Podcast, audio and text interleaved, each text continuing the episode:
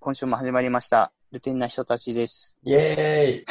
おはようございます。やっぱ、そういうのいいよね。これでも、おはようございますとかってちょっと難しいよな。あ、挨拶、あれか。ボールあれ限られちゃうか。まあ、いっか。あこんばんにちは。こんばんにちはでいいんじゃない？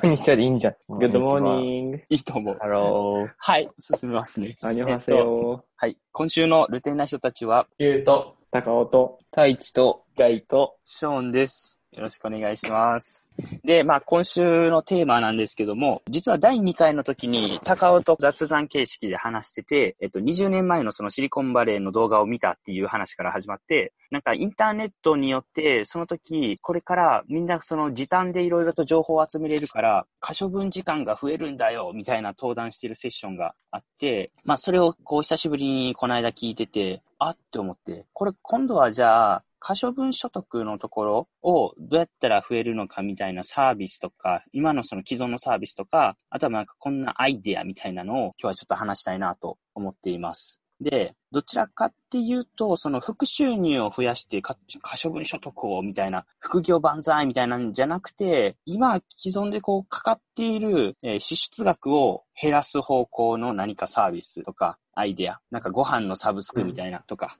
なんかそういう話をしたいなと思ってます。はい。はい。ある人から、なんか、こんなんいいんじゃね？みたいな、出していこまあ、サービスじゃないけど、普通に住居のや家賃低いところに住むっていうのが大きいかなってすごい思ってる。家賃確かに5万か2万かで3万変わったら、年で1年間36万変わるから、う。うん。大大学生の身分からしたらそこはすごい大きいかなと思って、あ前僕は2万円の家賃の家に住んでた。だから、その、まあ、エアビ、エアビは違うか。スーモとかじゃない、あーね。その、今までは不動産屋さんに行って、不動産屋さんのポジショントークで、ん不動産買わされ、借り借りさせられてたんだけど、それがネットがあることによって割とさ探しやすいっていうか、比べやすいから、うんこっち側がポジション取って安いやつを選べるようにはなったのかなと思うな。うん。あとあれ、シェアハウスとかかな。家賃安いので言うと、シェアハウス、あの、食費も割ったら安くなったりするから、家賃を浮かすためにシェアハウスみたいな選択肢もありかな。面白いし。一番生活してて支出でかいのって大体家賃だから、うんそこが減るのって一番インパクト大きいよね。そうや、シェアハウスで言うと、あの、ナウルームやったっけ？はいはい。すぐ住めるっていう。が、最近結構インフルエンサー、俺の周りフォローしてるインフルエンサーとかが、ここいいですよって広告してあって、えほんまにその、何人か、6人とかで、沖縄の、あーでっかい 3LDK のとこ住んだら、1人3万とか、とかで住めるから、しかもす、すぐ入ってすぐ出れるっていう、初期費用もかからんっていうのが、そう、から、それはめちゃいいなと思った。やっぱその、いろんなとこ移動したい、して住んでいきたいってなったら、初期費用かかるのがすごい、敷金、礼金とか、あとなんか医薬費1年おらなあかん、2年おらなあかんみたいなのもあるから、それが結構、まあ既存のサービスやけど、ナウ、ナウルームやんな。うん、ナウルーム。ナウルーム、そう、ナウルームが結構いいなって思う。使ってみたいと思った、普通に。えー、いいね。なんかう、んそうやんな、アドレスとかハフみたいな、その、住居のサブスクリプションモデルみたいなのとかから始まって、ナウル、ナウルームとかオヨとかも多分近いと思うけど、逆にさ、ユニットっていう会社の、あれ、サービス名ねやってんやろうな。ちょっとごめん忘れちゃってんけど、メーカーズの人やねんけど、自分がそういうナウルームみたいな感じで借りている、まあ、賃貸があって、それを出ている間誰かに貸すっていううん。ん。まあ、エアビーとちょっと混ざってんねんけど、その分、家賃から引かれるっていうサービススをやってる人とかもおったりする。リーレントかな ?RE のレント。住んだ分だけ家賃を支払う料金システム、リーレントにより。あ、なんかそんな気がする。ユニット。ええー、面白い。開学したら家賃がかからないか。俺が、あの、今のテーマで思いついてたのが、うん。LINE 保険だったんだけど、それと今の話がめっちゃ被ってて、何かを安く提供しようって思った時に、多分、使ったリソースに応じてダイナミックに、よりダイナミックに価格を決めれると、結果的にその、安くなる。あの、うん無駄なお金払わなくていいっていうことなのかなって思って、っていうのは結局、その供給する側もコストに見合う収益がなければサービスを提供できないから、リソース配分を最適化することでしかやっていけないじゃん。だから多分、この可処分所得を増やす系のサービスっていうのは、リソースとコストの最適化みたいなのをやってる気がするなと思って、例えば LINE 保険俺めっちゃあのすごいなって思ってるんだけど、自動車保険ってさ、あの1年契約とかで入らなきゃいけないじゃん、普通は。なんだけど、LINE 保険って、あの、12時間で500円とかで加入できるのね。ああ、そうだね。それって、例えば、その、1年に10回ぐらいしか車運転しない人とかでも、その時に1回500円で入れば、1年で5000円で済むわけよ。っていう、そこの利用する時間だけの保険額を、保険料金を払うみたいなのも、まあ一つ、可処分所得を増やすっていう意味ではあるなっていう、思った。カーシェアとかやね。使うときだけ借りるみたいな。やったらもうそうね車持って手も乗らへんときの維持費かからへんからそっちの方が安くなるみたいな。もうん持たへんっていうのが、おあれか、安くするには。やっぱ、そうだね。一つして安くなるよね。そう、あの、LINE の自動車保険の場合は、他の人の車、自分の車じゃない車に保険かけることができあてー、自分が乗る時間だけ。なんか、つまり自動車を所有する必要もないんだよね。他人の車借りて、その12時間だけ保険料払って乗ればいいみたいな。カーシェアのよ要素もある。なんかさ、リレン、リレントかなんかわかんないんだけど、の話うん聞いてて思ったんだけど、割とこの車の話もそうかもしれないけど、シェア、シェアしてみんなで値段を落とす系の話って、結構なんか日本の文化的に相性がいいんだろうなって今聞いてて思思って、こう、意外となんか日本ってさ、意外ともう信用経済で成り立ってるっていうか、外国でさ、全然知らない人種の人と喋るときってさ、どんだけ相手が口が上手くても全く信用できないっていう気持ちってなんかあるじゃん。どうしても、その、わかんないじゃん。あの英語だし、腹の中がわかんないじゃん、なんか。だけど、に、日本人同士でパッて会った時の分かり合ってる感って多分すごくて、喋って30分ぐらいで無条件に信用してたり、信頼してたりするときって結構ある気がするんだけど、っていう人種ってめちゃめちゃ多分世界的に見たら稀で、そう思うと、日本って信用経済遅れてるみたいな言い方とか、シェアリングエコノミー遅れてるみたいな議論がこういろんなところでされてるけど、今話聞いてたら、なんか結構日本って倫理観とか文化的に割と受け入れやすい土壌があってっていうとこなのかなって今思ったんだよね。確かにね。同情としては、すごい、いちいち数値化しなくてもいいっていう感じやね。その、さっきのさ、ゆうくんの、ごめん、えっと、ちょっと戻んねんけど、まあ、無駄なところをこう省いていけて、どんどんそのエンドユーザーにつないでいく、必要な、必要としてる人に必要な時間分だけ足していくみたいなサービスで、一個面白いのがあって、NAP1 っていう、ジムを1分から借りれますっていうやつがあるんよ。これ去年の IVS で、あの、ローンチパッド出た人やねんけど、ガイ君とか、このあたりすごい興味ありそうやなって思ってて、こういうのどう思う ?1 分何、何十円とかっていうので、もうその入るときにアプリピッてやって、出るときピッてやってっていうので、ジムの値段が決まるみたいな。なるほど。そうだよね。これまでの従来のやり方だと、ワンデイパスっていうことの方が多かったと思うよね。そういう、なんて言うんだろう。急にジムに行って利用するっていうパターンの時には、多分ワンデイパスっていう手段を取ってたんだけど、どうなんだろうね。どっちの方が価格的にいいのかっていうのはちょっと利用する時間とかにもよよるかもしれないけど、まあ一つとしてはありだよね。なんかジムのモデルってさ、本来その機材的には100人しか使えませんみたいな、あの、ジムやのに会員数1000人いますみたいな、うんなんかそういう使えへん人からこうマネタイズすするっていうモデルやんか。なんていうの、稼働していない人がたくさんいるっていう状態で成り立つみたいな。その時にこの1分貸しっていうのは結構そのユーザー側寄りなんかなってめっちゃ思うねんけど。そうやね。確かに。なんかさ、そう言われてみると。思ったのがさ、時間切り売り系ってさ、人間の人生を焦らせてしまうんじゃないかって思って、例えば、ジムで1、1分30円とかって決まってたら、なるべく早く鍛えて出ようってなるやん。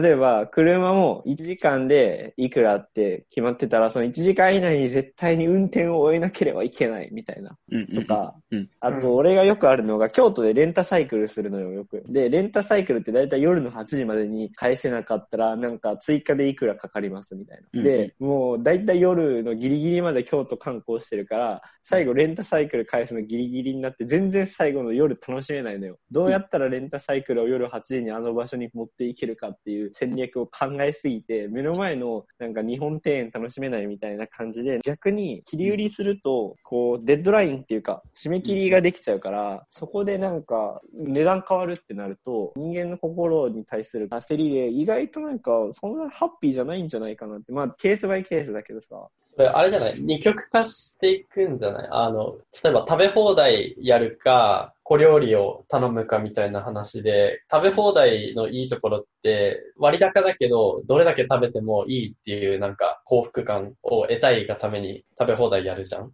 逆に効率化したい方は、もう別にこれはそんなに自分にとっては重要じゃないから、できるだけ効率的に済ませたいみたいな。なんか、どっちの、あの、満足感というか幸福感もある気がして、自分にとって重要かどうかで、プランを決める二極化があるんじゃないかな。で、うん。切り売り系っていうのは、どっちに入るんだ？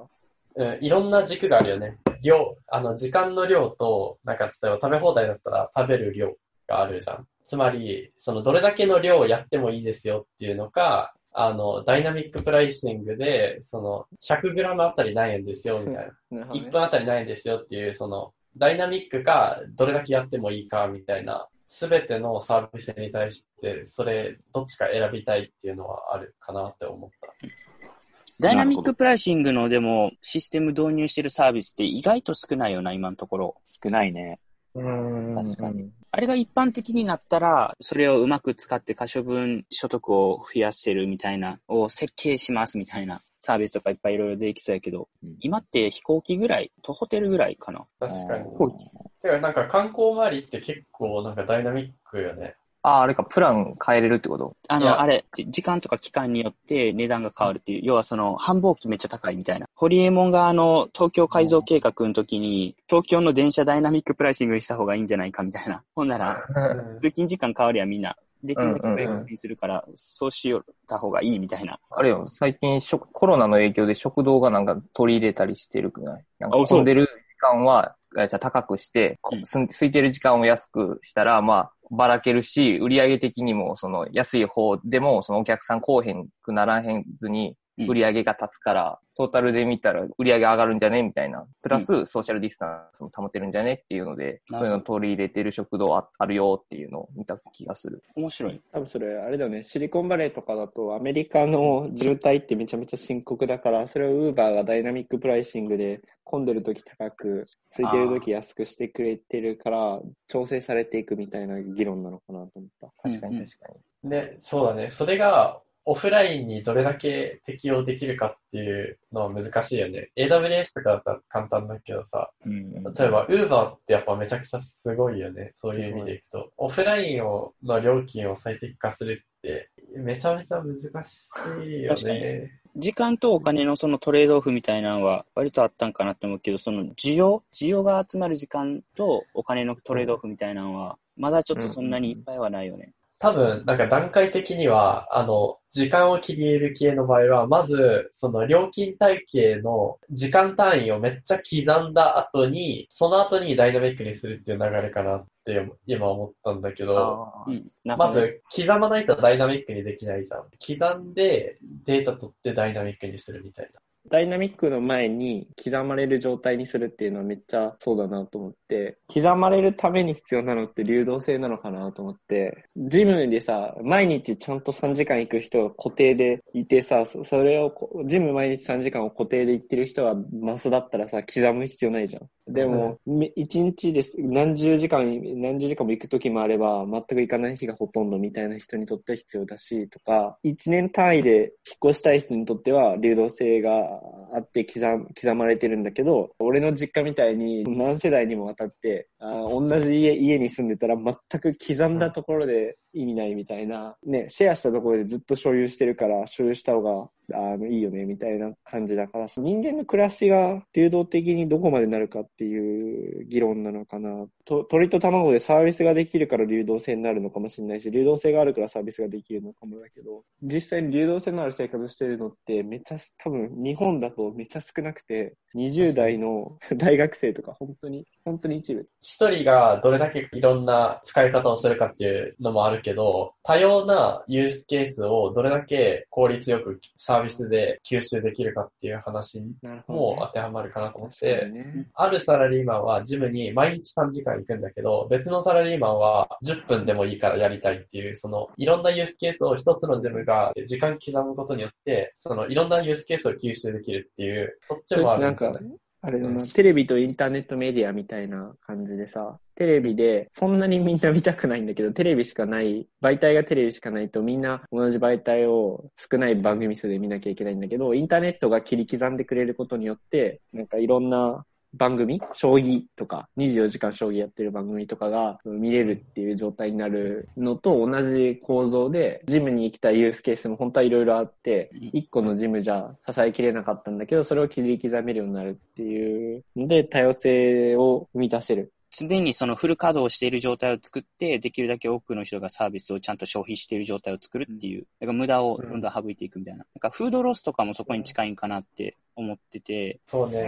博報堂の、まあ、子会社やねんけど、商店街の有り余ったご飯、そのもう捨てるだけのご飯みたいなのを集めて、弁当にして、その翌朝駅前で配るみたいな、200円ぐらいで。っていうのをやってる人に3年前ぐらいにあった。ああいうのもさ、そう、ご飯が捨てるっていうフードロスをなくしてマネタイズするっていう、それも近いんかなって思った今。もうちょい広くで言うと、物流の最適化とか、そっちのもっと裏側のとこ、えっ、と、生産のなんか原材料の最適化みたいなのが、インターネットとコンピューターがあることによって、割と刻まれてる感じがするな。B2B のところも割と刻まれていく感じはするな。これじゃあさ、やっぱ価値処分所得を増やすサービスっていうのは、どっちかっていうと、マッチングに近い、近いんかな？需要と供給のの最適化じゃない？マッチングの最適化で効率的にやることでコストを抑えるみたいな感じだよね。でもマッチングする前の大前提として刻むところがあるっていうことだよね。そうなるとやっぱさ、あの、データあるかどうかっていうのはめっちゃ大事だよね。需要予測し得るに足るデータ持ってるかっていうのは大事だよなと思った。なんかやりやすい領域とやりにくい領域があるよね。時間刻むとか。向いてる市場、向いてない市場っていう議論で言うと、向いてるの条件としては、二つで多分その、刻めるかっていうので、一個はアセットが刻めるか。二個目は個人の思考として、その人間の思考として刻みたいかどうか。あと、なんかデータが取りやすいかどうかもあるかなって思った。ジムだったら多分カメラとか多い、カメラとか動いてるかとか、そこら辺データはまあ取りやすいだろうなって思ったり。確かに。WeWork とかもそうやもんな。あの BIM でどこの席座られてるかどうかとか、全部データ分析して。うんうん。はい。じゃあ、今回はこんな感じで締めくくりたいと思います。はい。はい。ありがとうございました。ありがとうございま。した。ありがとうございました。